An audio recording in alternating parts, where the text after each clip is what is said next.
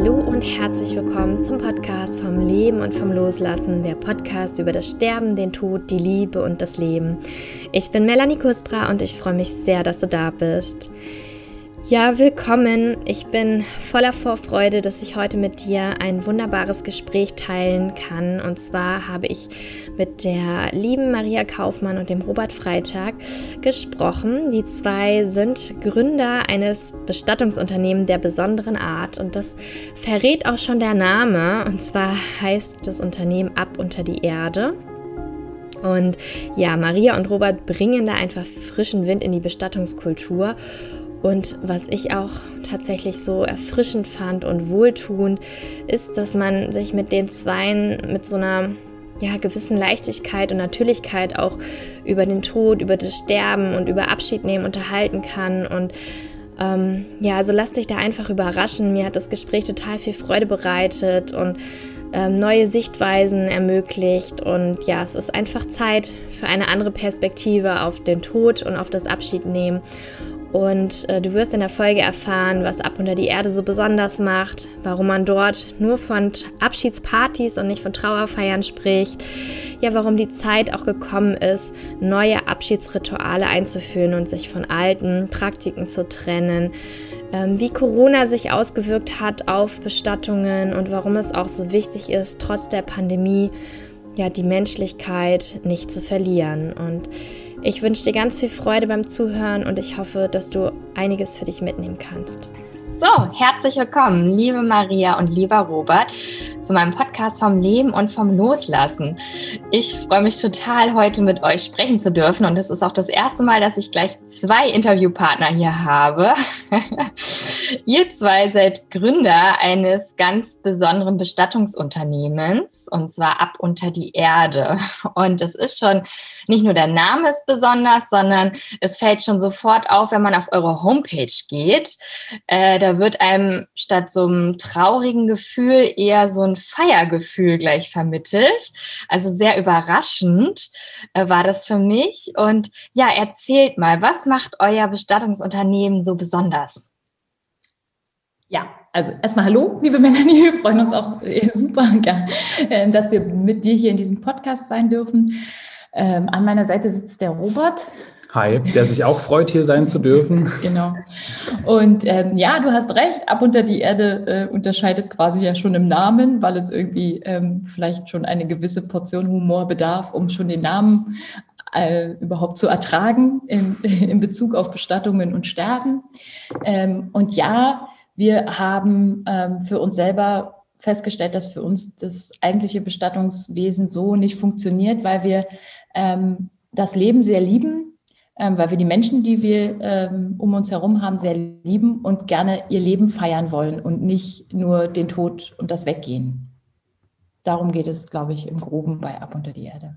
Mhm. Deswegen machen wir keine Trauerfeiern, sondern Abschiedspartys. Okay. Und äh, wie genau läuft, äh, läuft das ab bei euch? Also ihr habt ja so unterschiedliche Pakete, die ihr da anbietet, so mit den Namen ähm, Nostalgiker oder Romantiker. Ähm, was verbirgt sich genau dahinter? Also ich glaube, im Großen und Ganzen geht es tatsächlich um die Menschen und das Individuelle dahinter. Und diese Pakete sind eigentlich nur so, um so eine kleine Idee oder so kleine Hilfestellungen an die Hand zu geben. Wenn man etwas macht wie wir, dass wir ja quasi die einzigen äh, sind, die irgendwie ansatzweise in die Richtung gehen, dann ähm, ist es, glaube ich, schon ähm, für die Leute auch erstmal schwer, sich überhaupt reinzufinden, was ist erlaubt, was ist nicht erlaubt. Und wir nehmen uns unglaublich viel Zeit für die Menschen, die bei uns Vorsorgen buchen oder auch tatsächlich wissen, dass sie sterben oder aber einen Angehörigen verloren haben.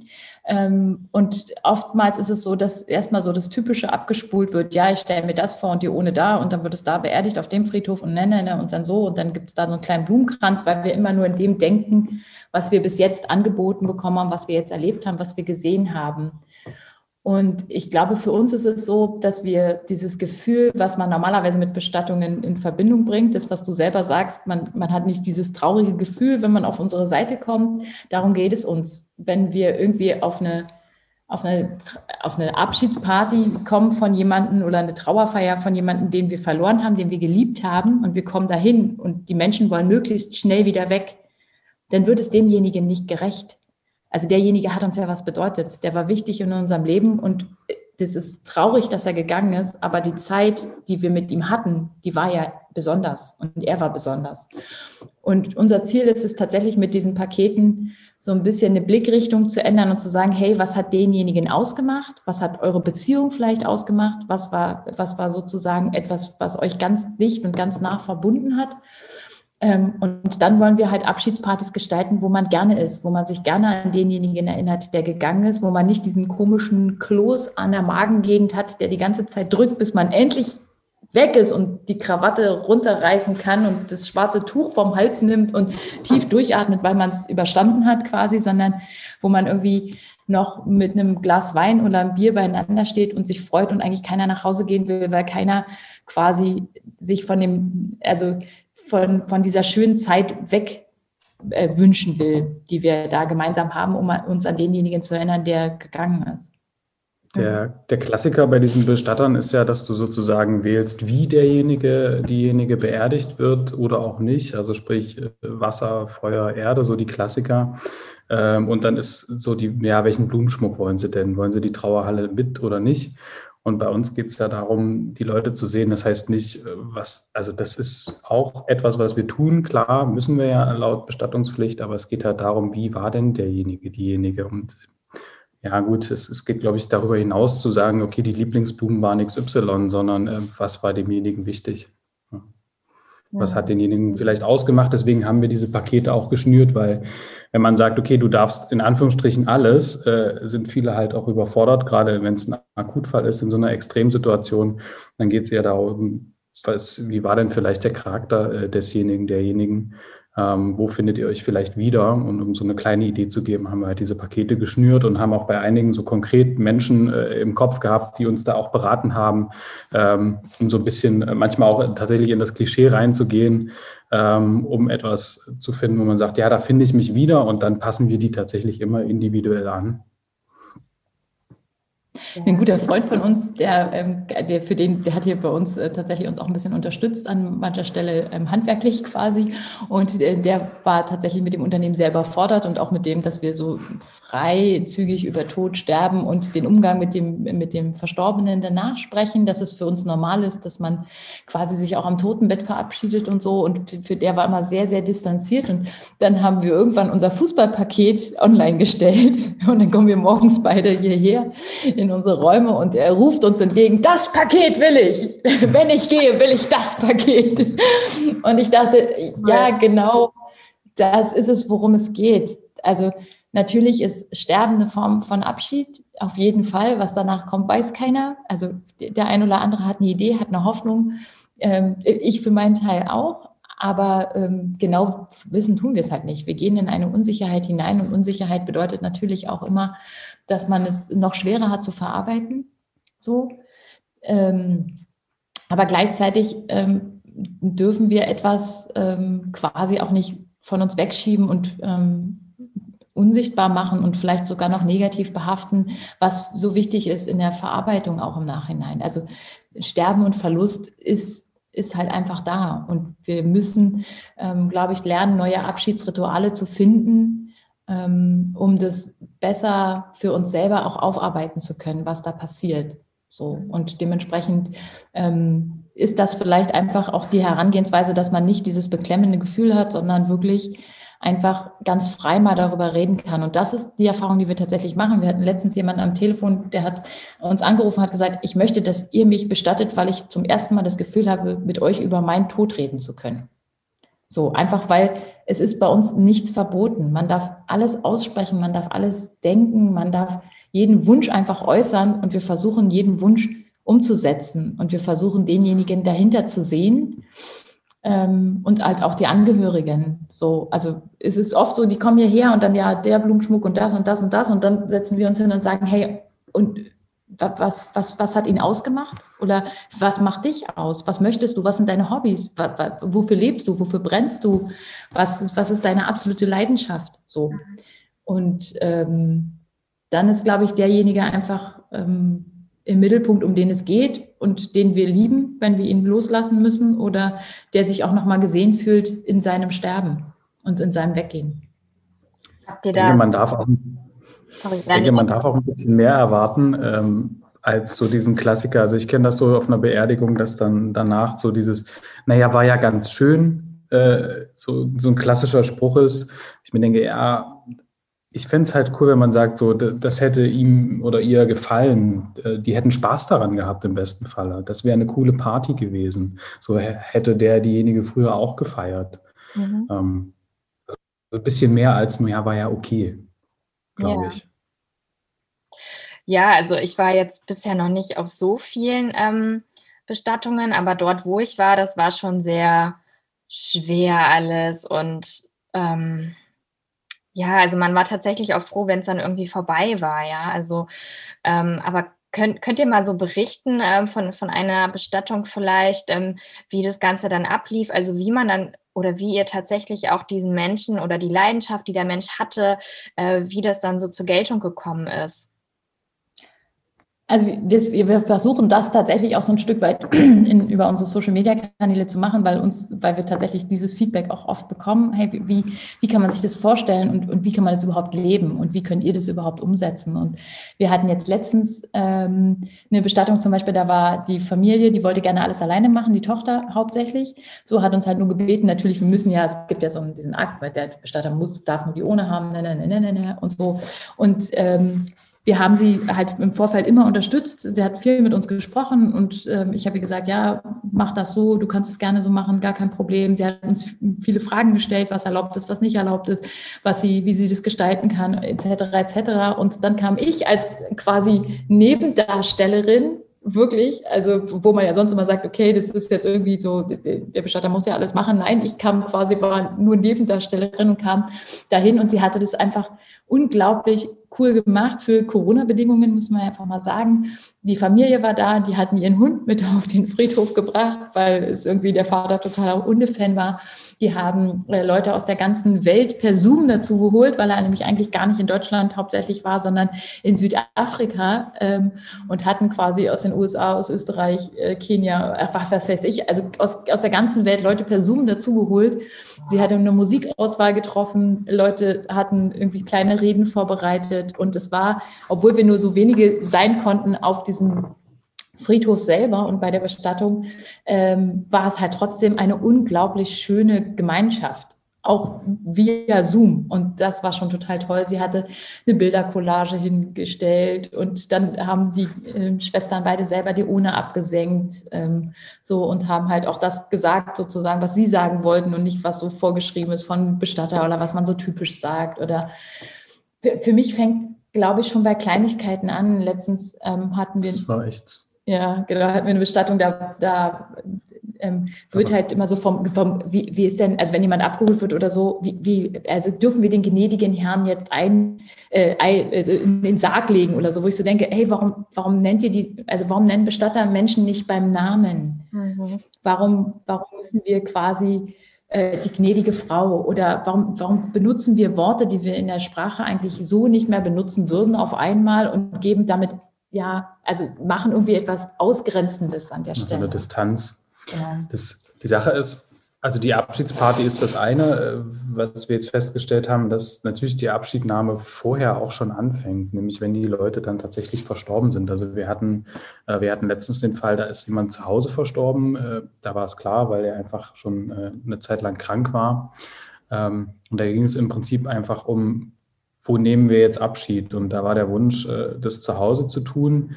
Ähm, wir haben dann den Anruf bekommen, dass derjenige verstorben ist. Ähm, dann hat sich die äh, Familie sozusagen in Etappen dann noch getroffen und am Totenbett verabschiedet. Wir sind dann irgendwann dazugekommen und dann ging es im Prinzip darum, wann wird er jetzt abgeholt. Und da war auch erstmal diese, diese Aufklärung im Vordergrund, okay, wie lange darf denn jemand überhaupt zu Hause bleiben? Ne, musste ja sofort weg. Also ich weiß noch, bei meinem Großvater war das so, der lag irgendwie, das ist ganz gruselig. Ich habe, also es hat mir meine Mutter am Telefon erzählt, der lag auf dem Sofa, ähm, ist verstorben, blau angelaufen. Äh, dann kam sozusagen irgendwann der Notarzt, als meine Oma das bemerkt hatte. Dann kam sofort danach der Bestatter, die haben ihn abgeholt und dann gab es diese, diesen Urnenkatalog auf dem Tisch, so welche Urne wollen Sie jetzt? Mhm. Kannst du so im Zeitablauf, keine Ahnung, so eine Stunde ungefähr, ja. bis er dann durch ist ganz schrecklich, ganz furchtbar und massiv überfordernd. Und auch diese Frage nach der Urne ist total unnötig. Und wir hatten jetzt, jetzt den Fall, dass wir sagen konnten, okay, er darf einfach 24 Stunden zu Hause bleiben. Ihr könnt euch ganz in Ruhe verabschieden. Sie haben ihn dann äh, selber noch gewaschen. Ähm, war noch ein relativ junger Mann, also seine, seine Frau hat ihn gewaschen, zusammen mit seinen Eltern noch, ähm, haben ihn wieder angekleidet, der lag dann in seinem Pflegebett. Wie gesagt, die Familie kam dann peu à peu dazu, hat sich verabschiedet, wirklich ganz in Ruhe. Sie hatten den Raum super hergerichtet ähm, konnten sozusagen nebenan im Wohnzimmer sitzen, haben die ganze Zeit Musik gehört, was ihm total wichtig war, haben Lieder gesungen. Ähm, Glaube spielte in der Familie hat eine, eine große Rolle. Ähm, und er lag halt in diesem Raum zum gedimmten Licht mit Kerzen und äh, sah einfach aus, als würde er schlafen. So tatsächlich. Und dann ist die Frau immer wieder hingegangen, hat sich verabschiedet. Es wurde dann, wir kamen irgendwann dazu, wurde dann häufiger. Dann hat man schon gemerkt, okay, jetzt ist so langsam der Zeitpunkt. Ähm, aber sie war halt am Anfang, bevor wir kamen, auch so, ja, muss ich jetzt und wann muss er denn? Wir sind einfach ganz entspannt dazugekommen und haben gesagt, so, wir sind da. Wenn der Zeitpunkt da ist, dass du ihn abholen lassen kannst, äh, wenn es für dich soweit ist, dann machen wir das. Ansonsten nimm dir bitte alle Zeit der Welt. Also klar in diesem gesetzlichen Rahmen, aber ähm, Genau. Wir haben dann irgendwann noch Essen bestellt, weil das ist auch ein Faktor, den vergisst man dann äh, zu essen, sich um sich selber zu kümmern, zu versorgen. Ähm, war dann in dem Fall auch sozusagen eine kleine Abschiedsparty. Äh, genau. Haben dann irgendwann äh, die Abholung sozusagen beauftragt und äh, dann war auch wieder so, na, eigentlich will ich aus dem Haus gehen, ich will nicht dabei sein, wenn er abgeholt wird. Ähm, ich dann gesagt habe, naja, pass auf, kannst im Nebenraum bleiben. Ähm, die Jungs mit dem Sarg kommen sozusagen, wir legen ihn da rein und dann kannst du immer noch entscheiden, möchte ich das, möchte ich nicht. Weil ich, ich persönlich hätte es halt komisch gefunden, du gehst aus dem Haus, der ist noch da, kommst wieder und er ist weg. So. Mhm. Da fehlt irgendwie ein Stück in der Geschichte sozusagen, ähm, auch für die eigene Verarbeitung. Ähm, und sie war dann so krass, saß im Wohnzimmer nebenan, hat sich dann auf dem iPad Herbert Grönemeyer angemacht, äh, kam dann raus, als er im Sarg lag, wollte ihn nicht nochmal sehen, aber hat sich dann hingehockt, hat den Sarg geküsst und äh, lief dann hinter den Sargträgern sozusagen hinterher. Herbert Grönemeyer spielend, das war wirklich, also ging durch Mark Singen, und Singen. ging durch Mark und Bein. Sie hat da mitgesungen. Maria hat geheult, ist hinterhergelaufen. Ich habe geheult, bin hinterhergelaufen. Ähm, wir sind dann bis zum Auto gegangen. Also das, diese Frau ist so krass gewesen, wirklich bis zum Schluss. Die haben ihn, haben gefragt, ob sie ihn ins Auto laden können, haben dann den Sarg da äh, eingeladen. Sie hat sich noch aufs Auto gesetzt, hat den Sarg noch geküsst, hat sich ganz lieb von ihm nochmal verabschiedet. Wie gesagt, die ganze Zeit diese Herbert Grönemeyer Musik, das ging wirklich durch Mark und bei mir hätte sich nichts Emotionaleres vorstellen können. Ähm, oh und dann fuhren die los fuhren die dann los und es war in so einer kleinen Nebenstraße. Und was macht der, äh, der Fahrer? er wendet, weißt du, und, und sie ruft hinterher, ich liebe dich, und er wendet das Auto in eine Einfahrt und fährt nochmal an ihr vorbei und sie so, ihr hättet einfach geradeaus fahren sollen und fängt auch noch herzlich an zu lachen. Und das, das war einfach so ein, da war alles dabei, da hatte jede Emotion Platz, es hatte, es hatte Witz, es hatte Humor, es hatte natürlich diese ganze Trauer und es hatte auch Zeit, die es dafür benötigt. Und das war der schöne Faktor. Wir konnten danach entspannt reingehen. Sie hatte noch jemand da, der sie über die Nacht äh, sozusagen begleitet hat, betreut hat. Und ich glaube, das war einfach so die Nummer, wir haben uns Zeit genommen, sie hatte wirklich die Zeit und es war nicht so zack, zack, zack und dann sitzt du da im leeren Haus und denkst, hm, was war jetzt eigentlich? Sondern die Verarbeitung konnte währenddessen schon ein Stück weit stattfinden. Ähm, und sie saß dann auch da so, ich, ich weiß nicht, ob ich alles richtig gemacht habe, aber ich denke, ich habe es gut gemacht. So. Hm ich, ich glaube, das ist auch das, was, wo wir uns vielleicht auch so ein bisschen unterscheiden wollen von anderen Bestattern. Ähm, uns äh, ab und zu kommt immer mal so der Vorwurf, naja, wenn man auf eure Seite kommt, das kann man ja nur, wenn man ähm, quasi äh, zu viel Geld hat, in Anführungsstrichen. Ähm, das liegt bei uns daran, dass wir tatsächlich also uns Zeit nehmen wollen und Zeit nehmen müssen, weil wir glauben, es ist mehr als nur ähm, einen Verstorbenen zu ja, unter die Erde zu bringen, um es mal so, um es mal noch human auszudrücken. Aber ich glaube, in den, in den Köpfen von vielen in unserem Land ist es so, dass es quasi nur noch um eine gewisse Form der, also jetzt ganz hart, wirklich hart ausgedrückt, Beseitigung geht. Ähm, und das wollen wir nicht. Wir, wir wollen die Zeit haben. Wir wollen uns die Zeit nehmen und ähm, wir wollen auch davon weg, dass ein, eine Bestatterleistung und ähm, dieses, was wirklich ja für uns ein ganz wichtiger Dienst an den Angehörigen und auch an, an dem äh, Verstorbenen ist, ähm, quasi nicht nicht mehr gemacht wird und nicht mehr gesehen wird, weil es nur noch darum geht, es möglichst günstig und möglichst preiswert anzubieten. Das ist nicht, das wollen wir nicht. Das ist nicht das, wo wir quasi eine ähm, die Wertschätzung für, den, für das Leben des anderen sehen. Mhm. Und deswegen ist es für uns tatsächlich so, dass wir uns da, also wir haben quasi diese Zeit mit einkalkuliert und wir wollen uns die nehmen und sie ist wichtig für den Prozess. Sie ist wichtig für den Prozess und für das Verstehen, was passiert. Mhm. Deswegen raten wir auch jedem, der irgendwie eine Möglichkeit hat, sich am Totenbett zu verabschieden, das tatsächlich auch zu tun, um zu verstehen, wie, was passiert mit einem Körper, was, wie geht Leben aus einem Körper. Dieses, dieses Verständnis dafür, ähm, was in dem Moment passiert, wie der Körper sich auch anfühlt und dass tatsächlich dieser, diese, diese Flamme einfach nach und nach aus einem Körper weicht, ich glaube, das ist schon ein, ein, ganz, ganz wesentlicher Prozess und der uns hilft bei der Verarbeitung und bei, der, bei einer Form von Abschied. Mhm. Ja, ich finde das total äh, schön, was du gerade gesagt hast, dass es einfach auch Zeit braucht, weil wir tendieren ja einfach so dazu, ähm, schmerzhafte Dinge möglichst schnell irgendwie abzuwickeln, ähm, damit wir uns dann auch schnell wieder ablenken können, ins Leben stürzen können und äh, mhm. weitermachen, so quasi. Und ich finde auch, wenn man sich die andere Seite anguckt, also ähm, ich bin gerade zum Beispiel schwanger mit meinem zweiten Kind und wenn ich mir überlege, wie, wie viel Zeit ich mir da ja oder der Mensch sich da von Natur aus ja schon nimmt, ne, auf die, sich auf die Geburt vorzubereiten, auf dieses neue Leben, was da kommt. Also warum dann auch nicht am anderen Ende, sage ich mal, sich da einfach auch mehr Zeit nehmen und ja, einfach auch, um es zu begreifen, was da passiert. Hm, das ist, diese Abschiedskultur äh, haben wir generell irgendwie verlernt. Ähm, also wenn ich jetzt an, ich äh, sehe das immer so ein bisschen rausgezoomt aus der politischen Perspektive.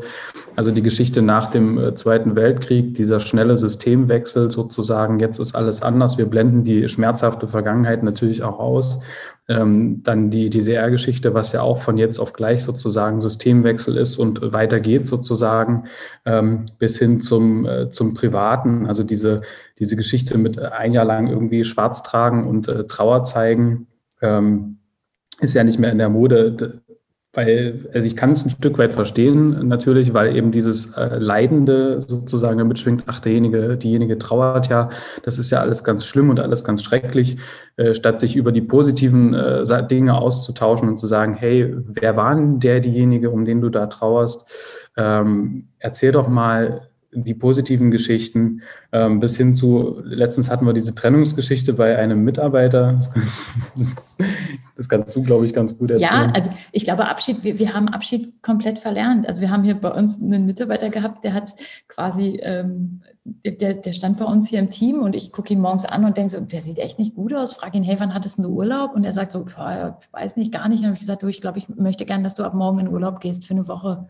So, ich, ich finde halt einfach, ähm, du, du brauchst, glaube ich, gerade ein bisschen Pause. Und er guckt mich an, hat irgendwie quasi fast Tränen in den Augen und, ähm, im, und erzählt mir halt danach, dass er sich am Wochenende getrennt hat. So, er wollte das aber nicht publik machen, weil man spricht ja nicht darüber. Mhm. So.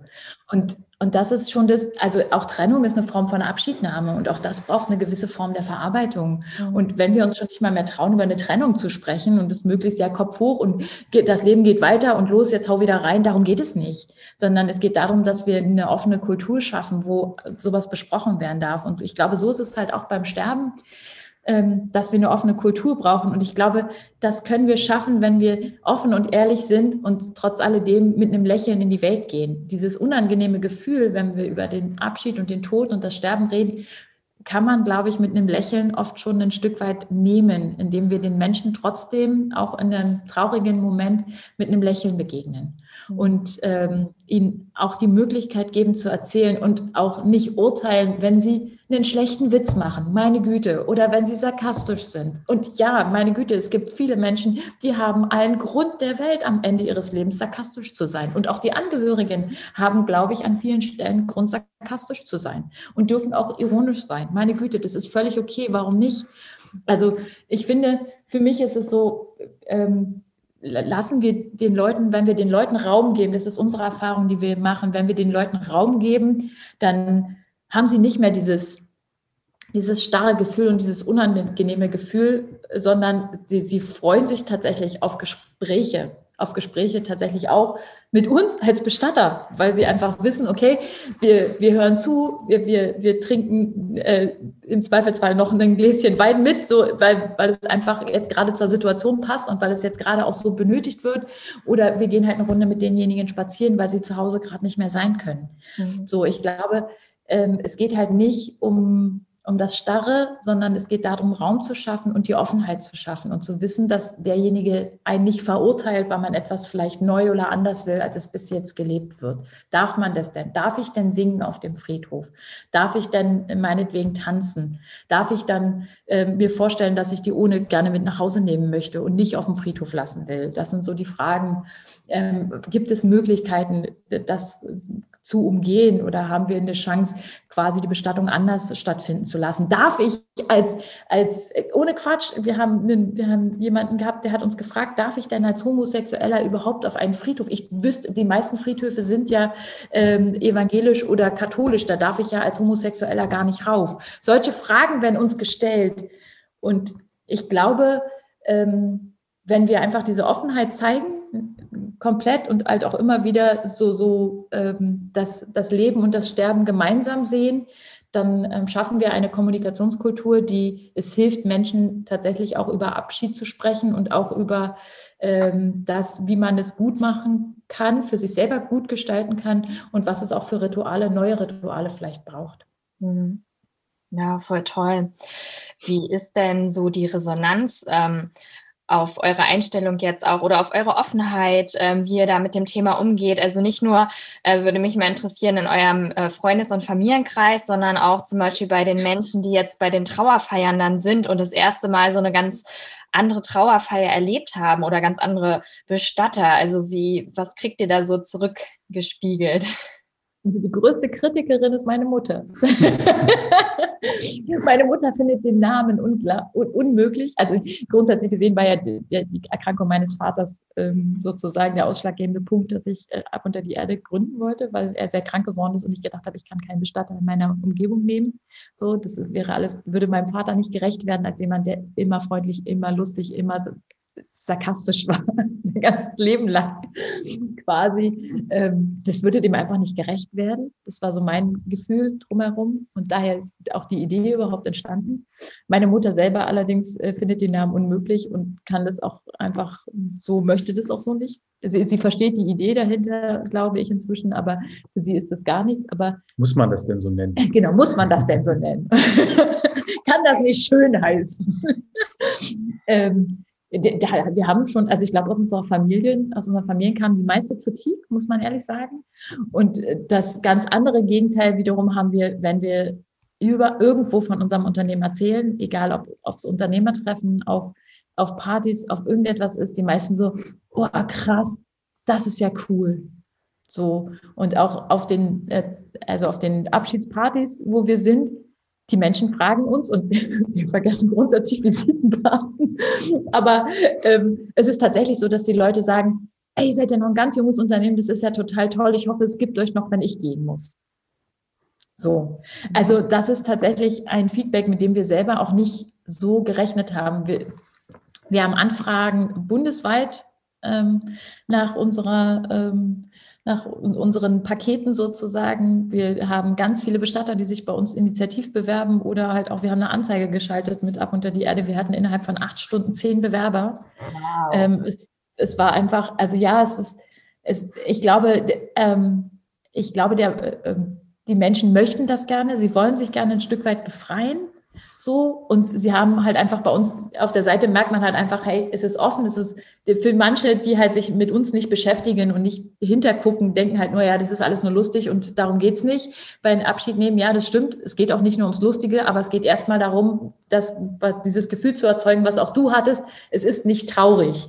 Und das soll erstmal unsere Website und auch unsere Außendarstellung zeigen, sondern wir dürfen hier auch mit einer Portion Humor hinkommen und man darf auch einen schlechten Witz machen. Gleichzeitig darf man bei uns am Tisch weinen ähm, und ähm, darf halt ähm, quasi auch mit uns zusammen ähm, einen Tee trinken oder quasi tatsächlich haben wir äh, uns jetzt vorgenommen, gerade nach der letzten ähm, Bestattung, die wir hatten auf dem Friedhof, uns Proseccos hinten in den, ins Auto zu legen, weil die Leute, also wir standen dann noch gemeinsam, es ist ja im Moment Corona und es dürfen ja aber nicht viele sein, aber wir standen da, es hat nichts offen, nichts ist da und wir haben gedacht, ja, der Prosecco jetzt zum Schluss äh, wäre es irgendwie, glaube ich, für alle gewesen. Das, das war auch so ein bisschen der Running Gag von dem Sohn, weil er saß hier das erste Mal, als er seine Mutter bestatten musste, saß er hier und äh, ich habe ihm einen Kaffee angeboten und dann äh, ähm, war so eine ja, hm, Entscheidungen treffen in diesem Extremfall ist auch so, ja, mit Milch, mit Zucker oder ohne. Und hm, dann habe ich ihm so eine Milch hingestellt und äh, gesagt, hier ist eine gute Bio-Weidemilch. Und dann fing er schon an, ja, ja, da schmeckt der Kaffee besonders gut.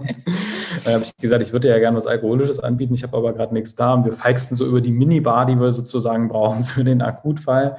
Ähm, und das zog sich dann wirklich bis hin zum äh, Friedhof. Äh, er stand da, hatte gerade seine Mutter sozusagen unter die Erde gebracht und ich gucke ihn an und sage so, also ich habe schon wieder den Alkohol vergessen und dann fing er halt auch herzlich an zu lachen ähm, und das so ein bisschen aufgelöst. Natürlich ist es, äh, ist es traurig, aber im Endeffekt haben ja die meisten Menschen Humor, muss man sagen.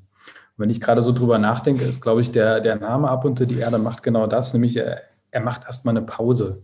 Das heißt, die Leute, wenn die den hören, müssen erstmal so uh, kurz durchatmen, was ist da gerade passiert und dann schafft das tatsächlich, denke ich, die Aufmerksamkeit, um über den Inhalt zu reden. Worum geht es denn eigentlich? Hm. Ja, ich finde den Namen total cool. Ich weiß auch äh, allen, denen ich irgendwie erzählt habe, dass ich mit den Gründern von Ab unter die Erde sprechen werde. also auch immer, als ich das erzählt habe, dann musste ich auch immer schon lachen und die anderen auch. Also es ist halt einfach, äh, ja, es ist äh, total originell und ähm, also für mich auch irgendwie schon längst überfällig. Also ich finde es total cool, äh, dass es euch gibt und dass ihr ja einfach den Tod ja tatsächlich auch mit so einer Leichtigkeit anpackt, ja. Und ähm, merke ich ja auch jetzt allein schon im Gespräch, dass man da einfach, ja, also da kommt trotzdem noch so viel Freude und so drüber, äh, rüber. Also das finde ich total toll man darf halt auch rumspinnen. Also wir haben ja auch unglaublich viel Spaß dabei, uns so eine Pakete auszudenken, äh, da wirklich so ein, ein, Stück weit in die Extreme zu gehen oder bis hin zu diesen Sprüchen, die wir auf unseren Werbekarten haben. So, was geht denn gerade noch? Was passt denn zu uns? Was ist denn vielleicht auch ein, ein bisschen zu viel? Was ist denn drüber? Ähm, was ist denn lustig? Was hat vielleicht so einen, einen, doppelten Boden irgendwie drin? Das macht halt auch Spaß. Und ich glaube, wenn man, wenn man Freude an dem hat, was man tut, dann wird es umso vieles besser tatsächlich. Mhm. Ja, ich, also ich glaube, für uns ist es tatsächlich auch wirklich ein ganz wesentlicher Punkt, diese, diese Offenheit und Freiheit zu schaffen und diese Möglichkeit. Und ähm, der Tod, also jetzt mal ganz ehrlich, keiner wird wahrscheinlich drum herum kommen, obwohl die Wissenschaftler ja sagen, wer weiß, ob wir jetzt noch ein paar Jahre haben und dann werden alle äh, ewig leben. Keine Ahnung. Ähm, aber im Moment betrifft es uns noch. Und ich ähm, für meinen Teil glaube halt, dass ähm, eine Offenheit und eine Herzlichkeit dabei ähm, ein wesentlicher Aspekt sind, um halt auch verarbeiten zu können, weil wir dann halt auch wissen, wir dürfen darüber reden. Wir dürfen über das Sterben reden, wir dürfen über das Abschiednehmen reden, wir dürfen darüber reden, dass ein Tag scheiße ist und ein Tag gut. Und ähm, wir sind halt auch ziemlich offen, dass wir halt auch ganz klar sagen, wir wissen, dass Menschen zum Beispiel gerade nach, also dass wir, wir versuchen viel über Vorsorge zu sprechen, viel über Wünsche zu sprechen. Wir haben auf unserer Internetseite jetzt auch einen ähm, ein Vorsorgeplaner, wo man kein Geld für bezahlen muss, überhaupt nicht. Man kann einfach seine Wünsche und Ideen reintippen, auch wenn man noch ein ganz junger Mensch ist. Und dann kriegt man von uns so eine Karte nach Hause geschickt, ähm, die man dann zum äh, Organspendeausweis oder was auch immer ins Portemonnaie stecken kann. Ähm, einfach nur, damit die Wünsche und Ideen irgendwo hinterlegt sind.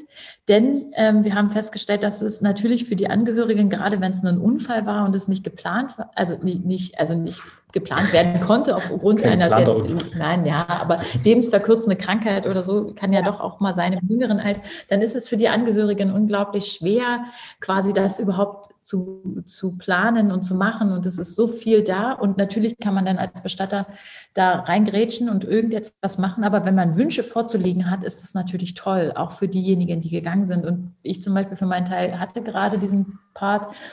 Der Pflegesohn meines Bruders ist gestorben mit 36. Der ist einfach quasi umgefallen, hat einen Hirnschlag gehabt. Ähm, und der hat einen Abschiedsbrief hinterlassen. Der hat tatsächlich einen Abschiedsbrief hinterlassen, weil die Ärzte ihm immer gesagt haben, dass sie nicht wissen aufgrund seiner, äh, seiner ganzen körperlichen Situation, ob es ihm nicht ähnlicher geht wie seiner Mutter. Ähm, und er hat über Jahre hinweg immer wieder an diesem Abschiedsbrief gearbeitet. Das wusste niemand. Und ähm, mein Bruder hat ihn dann entdeckt auf, auf dem Laptop. Und es war ähm, unglaublich schön zu wissen, was er sich gewünscht hat und auch wie er das sieht, Und er hat dann auch gesagt, hey, wenn, wenn ihr das jetzt hier hört, dann ist es wahrscheinlich der traurigste Tag in meinem Leben und gleichzeitig möchte ich gerne, dass ihr auf meinem Grab tanzt. So, ich möchte gerne, dass ihr das Leben feiert und hat dann ähm, sich einen Song von den Ohrboten gewünscht. So. Ähm, und er hat einen Sohn äh, hinterlassenen Siebenjährigen. Und äh, natürlich ist es irgendwie, es war unglaublich traurig und, und kaum zu begreifen. Und trotz alledem äh, war es so hilfreich, weil man so eine kleine, wenigstens so eine kleine Richtung hatte, wie er sich das ähm, gewünscht hätte und wie er das wollte. Und dementsprechend machen wir da halt tatsächlich auch relativ viel, versuchen viel Aufklärungsarbeit zu leisten, auch bei Jüngeren, auch bei Menschen, die vielleicht jetzt heute und morgen noch kein Geld anlegen wollen, was ich total verstehe, gebe ich ehrlich zu, in so eine Bestattungsvorsorge was zu investieren oder so aber wenigstens sich schon mal Gedanken zu machen, was möchte man eigentlich? Und wir sammeln halt diese ähm, sozusagen Vorsorgeideen, die kommen bei uns in die Cloud und ähm, falls es tatsächlich zu einem Fall kommt, dann kann man die einfach bei uns abrufen. Man ist nicht verpflichtet, bei uns dann irgendetwas zu kaufen, überhaupt gar nicht. Es geht uns wirklich darum, dass Angehörige dann einen kleinen eine kleine Hilfe haben, weil diese Situation ist extrem. Man ist nicht entscheidungsfähig. Wir wissen selber, dass es quasi, man kann, man weiß nicht mal, ob man Hunger hat oder Durst hat. Wenn dann was zu essen da ist, dann isst man, aber man kann nicht sagen, dass man Hunger hat. Und ähm, so ähnlich ist es auch mit einer Entscheidung bei einem Bestatter, hier bei uns zu sitzen. Wir versuchen immer zu entschleunigen, immer die Zeit rauszunehmen, immer den Leuten zu sagen, okay, ähm, du musst jetzt nichts entscheiden. Ähm, du, du hast jetzt einfach Zeit. Wir können heute und morgen nochmal telefonieren. Nimm dir den Moment. Es kann sogar sein, dass du wo bestattet wird, wie bestattet wird, ob es eine Party gibt oder nicht. Das, hat Zeit, nimm dir die Zeit und wir wollen die auch gerne geben. Mhm. So an der Stelle. Das ist uns wichtig zu entschleunigen in einem, in einem Moment, der einfach so ausschlaggebend für Leben ist. Mhm. Euch gibt es ja jetzt noch nicht so lange, ähm, seit letztem Jahr Oktober. Da würde mich mal interessieren, ähm, inwiefern jetzt durch Corona ähm, welche Auflagen habt ihr da bezüglich so Abschiedsfeiern? Inwiefern ist es da jetzt überhaupt möglich? Also die riesen Abschiedspartys, die wir äh, sozusagen tatsächlich auch im, im Kopf haben, dürfen wir einfach nicht realisieren. Das muss man ganz klar sagen. Mhm. Ähm, wir hoffen, dass das dann bald vorbei ist. Ähm, ich denke allein, also der eine hat bei uns eine Vorsorge gemacht, der ist halt Mitglied in einem Motorradclub. So. Und äh, wenn ich mir vorstelle, dass du dann irgendwie die Leute äh, aus dem Club da irgendwie nicht dran teilnehmen können, ähm, selbst wenn es außen ist, äh, im Friedhof geht es halt nicht, äh, dann ist wieder diese Friedhofsauflagennummer. Das ist auch so ein bisschen die, die Trennung, die wir sozusagen machen. Okay, hier hast du diesen Ab unter die Erde-Akt sozusagen in Anführungsstrichen, den man natürlich gut gestalten kann, ähm, aber der halt oft mit äh, Einschränkungen verbunden ist.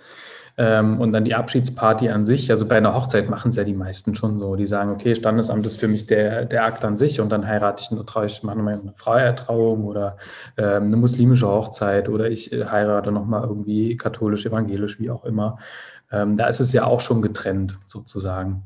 Ähm, also kurzum, nein, wir können es noch nicht so machen, wie wir wollen. Das war auch ein Gedanke, den wir letztens hatten. Oh Gott, in dieser Zeit, wenn du jetzt jemanden verlierst und du kannst dich dann nicht mal verabschieden, weil ja, es kann vielleicht auch nicht jeder zu einer Verabschiedung nach Hause kommen oder das äh, ins Kranken schafft es ins Krankenhaus.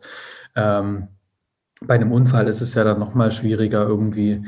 Ähm, wie schaffst du es denn dann den Leuten zu ermöglichen, dass die Abschied nehmen? Weil die können sich halt irgendwie nicht zu 50 da irgendwo treffen ähm, und dann eine Abschiedsparty machen. Dafür haben wir so, ein, so ein Online-Paket entwickelt, äh, wo du sagen kannst, das, was sozusagen bei uns auf einer Abschiedsparty stattfindet, kriegst du halt in so einem kleinen Paket nach Hause geliefert sei es das Lieblingsgetränk desjenigen oder irgendwie einen Andenken, einen Schlüsselanhänger oder weiß der Fuchs was, ähm, ein bisschen Deko, meinetwegen auch ein Kostüm oder ein T-Shirt, äh, also alles Mögliche, was wir sonst auf einer Abschiedsparty hätten, kriegst du nach Hause geliefert bis hin zum Essen, was man clever genau. koordinieren muss, aber dann kriegst du sozusagen, keine Ahnung, wenn derjenige irgendwie Pizza geliebt hat, dann kriegen alle irgendwie zum gleichen Zeitpunkt eine Pizza geliefert und treffen sich irgendwie vor Zoom und dann gibt es da eine Abschiedsparty da kannst, können wir eine Band hinsetzen, die eine Live-Musik spielt oder irgendwie eine Playlist äh, auflegen, dass diejenigen das abspielen können. Äh, wir können das moderieren lassen von jemandem äh, zu einem entsprechend passenden Motto.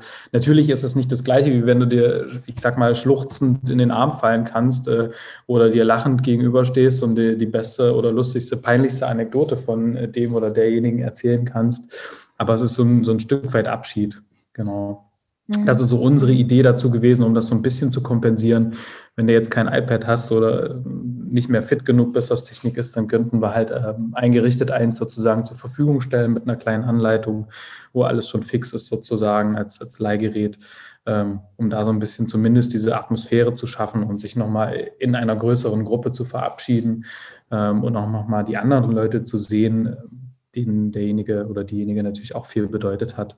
Ähm, genau, an sich die Regularien wechseln ja. Jetzt hatten wir letztes Jahr, war es glaube ich am Ende oder was Anfang dieses Jahres, gab es nochmal so, ein, so eine Social-Media-Aufschreie, so nach dem Motto, wenn ich mich als kirchliche Gemeinschaft am Grab treffe, darf ich so und so viel sein, weil es eine religiöse Veranstaltung ist.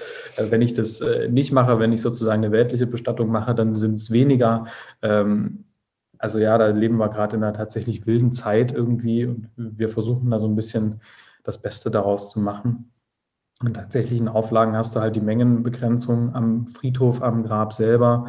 Ähm, ja, dann kommen ja diese Quarantäneeinschränkungen generell dazu, die du ja sowieso im, im normalen Leben hast. Ähm, also alle möglichen Feiern, Partys, Veranstaltungen und Events sind ja eh äh, quasi untersagt. Und wie viel dürfen ähm, das sein auf dem Friedhof? Zwischen 5 und 20, je nachdem. Also je nachdem, ob du quasi in einem einer ähm, Na, also ob du halt eine religiöse hast oder eine weltliche. Oh wow, echt? Ja. Mhm.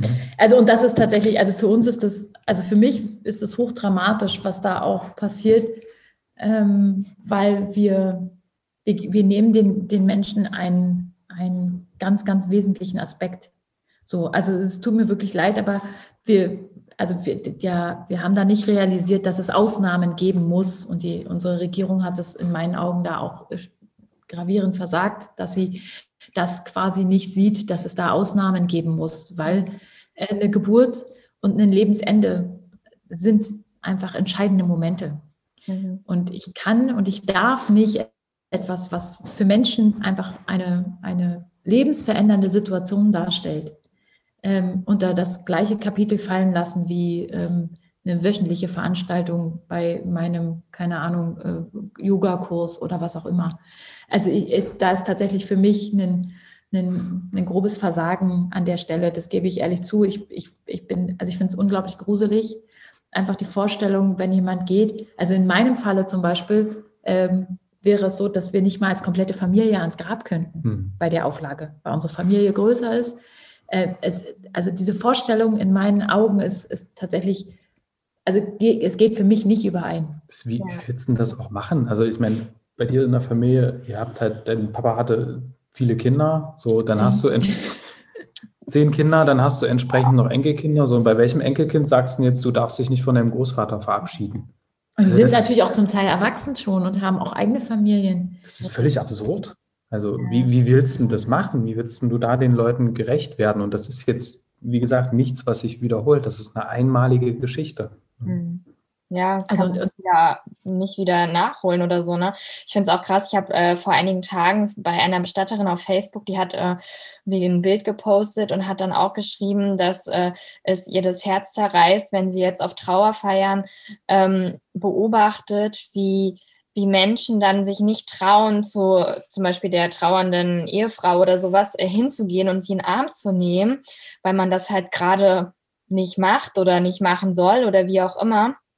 Mhm. Und, ähm, und da habe ich auch gedacht, so wie krass eigentlich, ne? Also, ähm, dass man da auf einer Trauerfeier ist und das war das Absurdeste, was ich da erlebt habe, war dann bei meinem Großvater. Das war draußen am Grab. Die ganze Bestattung hat eine Viertelstunde gedauert. Vorab unter die Erde. Vorab unter die Erde, genau. Ähm, und dann fing, äh, fing der Redner sozusagen an, also der kam bei uns aus der Familie, wir waren, glaube ich, keine Ahnung, fünf, sechs Leute, ähm, fing dann an, seine Rede zu halten und er hatte den, war noch im ersten Satz und der Bestatter rief dann so, dass wir dann noch 1,50 Abstand halten sollten. Und also das war zu Beginn dieser ganzen Corona-Nummer. Und ich dachte mir so, also A, ist es völlig fehl am Platze gerade, B, es tut mir leid, für mich persönlich äh, interessiert es mich in dem Moment halt nicht, ja. ehrlich gesagt, weil ich einen ganz anderen Fokus habe als, als äh, Trauernder da in dem Moment. Und dann jemanden da in eine Rede reinzuquatschen, ist halt so völliges No-Go. Also das, ähm, ja. Ich, äh also ich, ich glaube, ich, also natürlich wir haben gerade eine Extremsituation in diesem Land und das äh, ist etwas, was ähm, tatsächlich, ähm, ja, wir auch immer noch nicht ganz wissen, wie, wie es jetzt vorbeigehen soll, aber ähm, es ändert nichts daran, dass wir unsere Menschlichkeit dabei nicht vergessen dürfen und nicht verlieren dürfen. Mhm. Und ähm, ich glaube, das ist an dem Punkt einfach ähm, nicht in den Fokus gerückt worden, so wie die Bestatter quasi nicht als systemrelevant eingestuft wurden, wo ich so denke, ja, was sollen wir denn machen? Also quasi, was, was sollen denn unsere Bestatter machen, die Kinder haben? Also wir beide haben Kinder, ich habe drei, Robert hat zwei.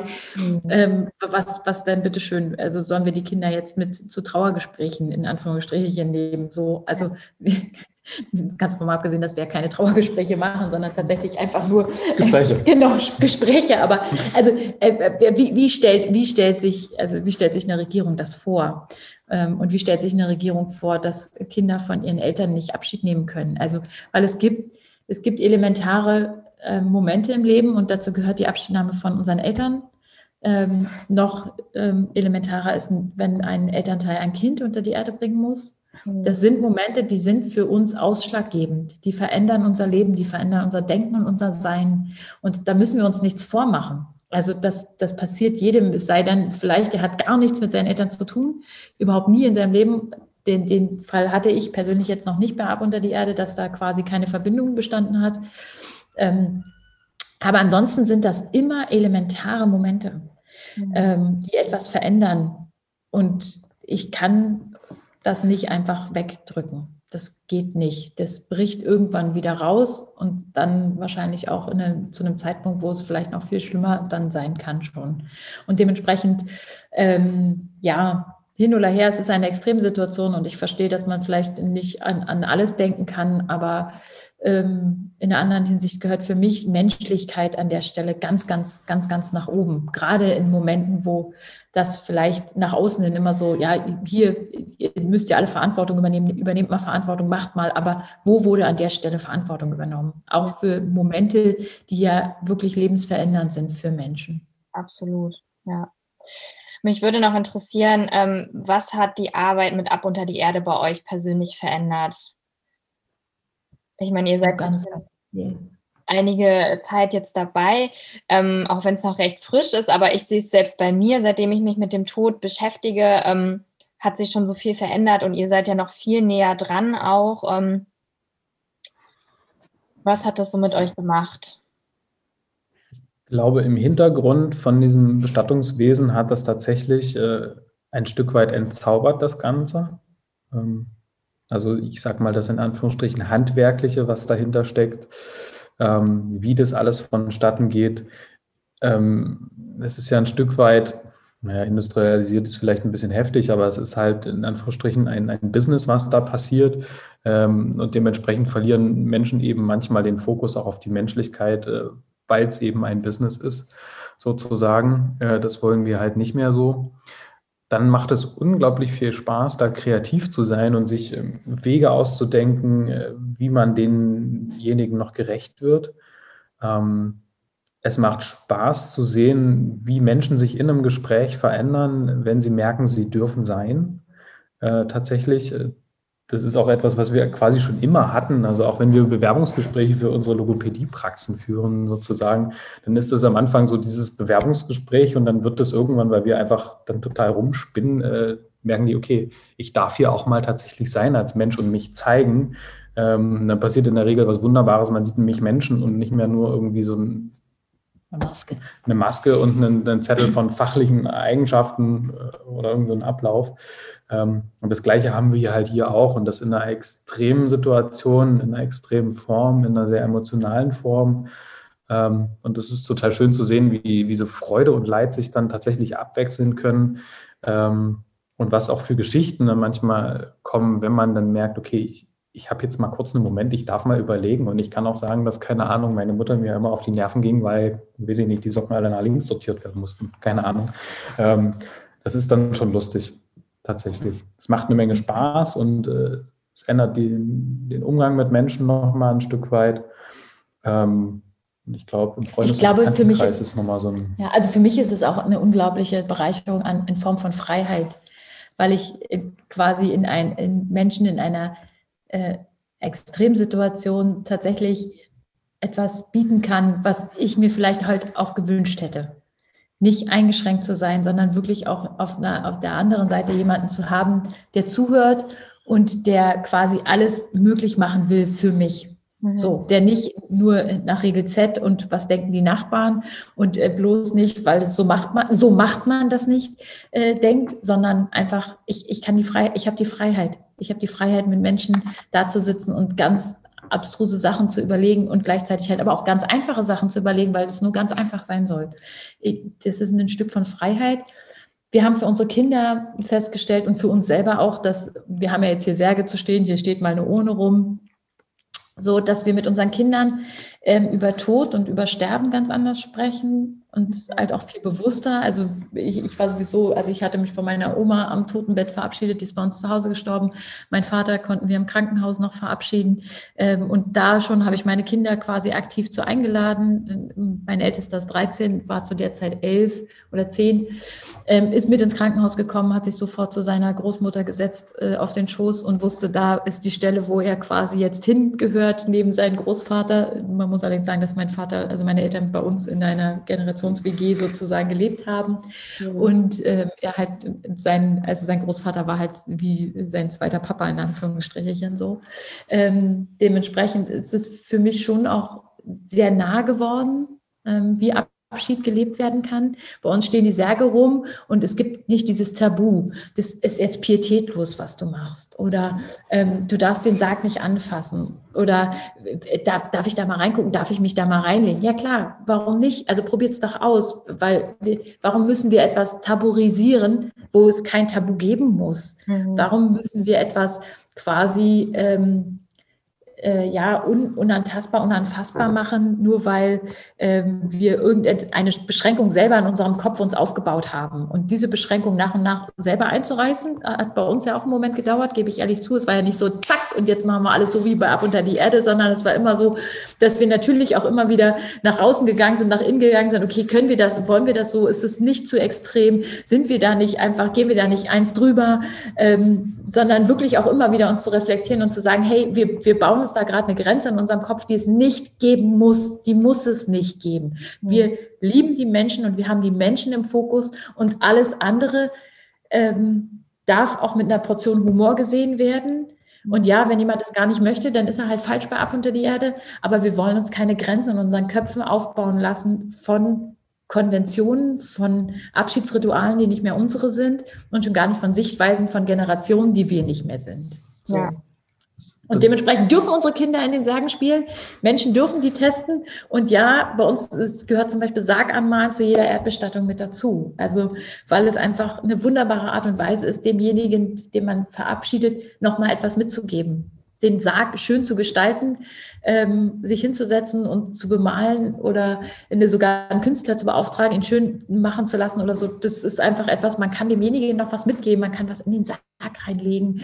Ähm, und es ist irgendwie schon ein richtig tolles äh, Erlebnis, wenn man es sieht. Das ist wieder der, der Faktor Zeit, äh, sich die Zeit zu nehmen, an so einen Sarg zu setzen, den zu bemalen, sich damit zu beschäftigen, auseinanderzusetzen, was ist denn da eigentlich jetzt gerade passiert oder was passiert denn da?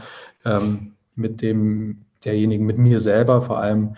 Und ich finde es tatsächlich ganz schön, dass wir Menschen in Anführungsstrichen äh, ein bisschen befreien können und denen wieder eine, eine Art Macht, eine Art Kontrolle zurückgeben können, weil der Tod ist natürlich etwas, du, du kannst, egal wie du dich auf den Kopf stellst, du kannst es nicht ändern. Das passiert. Mhm. Und du bist als Hinterbliebener, als Angehöriger, bist du natürlich ein, ein Stück weit in, in so einer Opfergeschichte, weil du musst das irgendwie, äh, lässt es irgendwie über dich ergehen, in Anführungsstrichen. Das passiert halt. Und dann denjenigen sagen zu können, das stimmt, daran können wir einfach nichts ändern. Das ist jetzt so, du musst damit irgendwie zurechtkommen. Aber wir können dir die Kontrolle darüber geben oder wir können dir Möglichkeiten an die Hand geben, wie du dich verabschiedest, weil das hast du wieder in der Hand. Ja, das, das finde ich eigentlich ganz schön. Ja, wow. Richtig cool. Also ich würde jetzt eigentlich gar nicht sagen, was ich gerade gedacht habe, aber da kriegt man ja schon fast, also ich meine, ich hoffe natürlich auch, dass ich noch lange auf der Erde leben darf, ja, aber ähm, also ich hätte auf jeden Fall Lust auch irgendwann, wenn es in ganz, ganz vielen Jahren mal bei mir soweit ist, äh, mich mit euch darüber zu unterhalten.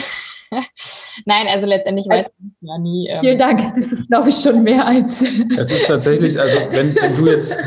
Aber äh, das hatte ich, äh, also ich hatte letztens ein Vorsorgegespräch bei jemandem zu Hause. Ähm, der halt auch schon ziemlich gebeutelt ist aufgrund äh, von seiner, von seiner körperlichen Geschehen und so. Aber das kann, da können auch noch viele Jahre ins Land gehen. Und wir haben gesprochen und haben so geredet und so. Und dann bin ich los, habe die Türklinke so in der Hand und habe mich umgedreht und habe gesagt, das kam mir jetzt gar nicht so richtig vor wie ein Vorsorgegespräch. Und dann guckt mich ihre ähm, Einzelverhelferin an und sagt zu mir, nein, es war eigentlich wie Besuch von Freunden. Wow. Und das ist das, wo, also wirklich, es war tatsächlich, also keine Ahnung, es war für mich so, ich habe Tränen in den Augen, bin hierher gekommen und gedacht, Leute, wir haben das geschafft, was ich immer schaffen wollte. Wir haben ähm, etwas quasi lebensnah gestaltet, was so, was so lebensfern war. Und das ist einfach, es war das schönste Kompliment. Ich glaube, ein besseres kann man, kann ich nicht mehr bekommen. Es tut mir leid, aber ich glaube, es war schon quasi an der Stelle für mich so, dass ich dachte, so, das ist, da, also ich habe, wir haben jetzt schon so viel erreicht ähm, von dem, was ich mir hätte erträumen können. Und ja, ich erträume mir noch viel mehr, dass wir quasi in ganz Deutschland äh, überall Partner haben, die das mit uns zusammen machen, ähm, die halt einfach Lust haben, etwas zu verändern und äh, den Menschen wieder absolut in den Fokus zu nehmen und das Leben von denjenigen. Ähm, aber ja, das ist für mich tatsächlich ein, ein war richtig toll. Ich glaube, der, der Punkt ist einfach zu sagen, okay, redet über den, redet über den Tod. Ähm, weil der ist natürlich allgegenwärtig, ob du das in einem Film hast, in einem Buch, in einer Serie, ob das Haustier stirbt. Der Tod findet sozusagen immer statt und das als Aufhänger zu nehmen und darüber zu reden, wie stelle ich mir das eigentlich vor? Wie stelle ich mir den Abschied vor, um dann sagen zu können, falls dann jemand mal stirbt, okay, ja, stimmt, das wird der, diejenigen gerecht. Das war schön. So hätte er oder sie sich das vorgestellt und es ist ein toller Abschied gewesen. Ich glaube, das ist ganz wichtig, dass wir miteinander reden. Ja, ja, wow. Ich danke euch beiden echt äh, für eure Zeit und äh, für alles, was ihr hier geteilt habt, für euren Spirit. Ja, ihr habt irgendwie so viel ähm, äh, wie sagt man, Feuer unterm Kessel. also äh, das ist echt, äh, das kommt selbst online hier äh, rüber gesprüht und ähm, ich bin total gespannt darauf, wie sich das weiterentwickelt. Also das heißt, wenn sich jetzt auch jemand äh, irgendwie angesprochen fühlt, vielleicht ein Bestatter oder so, der, der gerne was ändern möchte oder sowas, ähm, das habe ich richtig verstanden. Ihr, ihr würdet gerne euer Konzept auch ähm, weiter verbreiten und mit anderen Bestattern kooperieren. Das heißt, sie könnten sich ja, euch melden. Es ist tatsächlich so, dass wir für alles Mögliche eine offene Tür und ein offenes Ohr haben. Das heißt, ob das jetzt jemand ist, der sagt, ich will mir einfach mal eure Räume angucken, ich will euch einfach mal kennenlernen, ich möchte einfach mal mit euch quatschen, telefonieren, per Zoom, wie auch immer.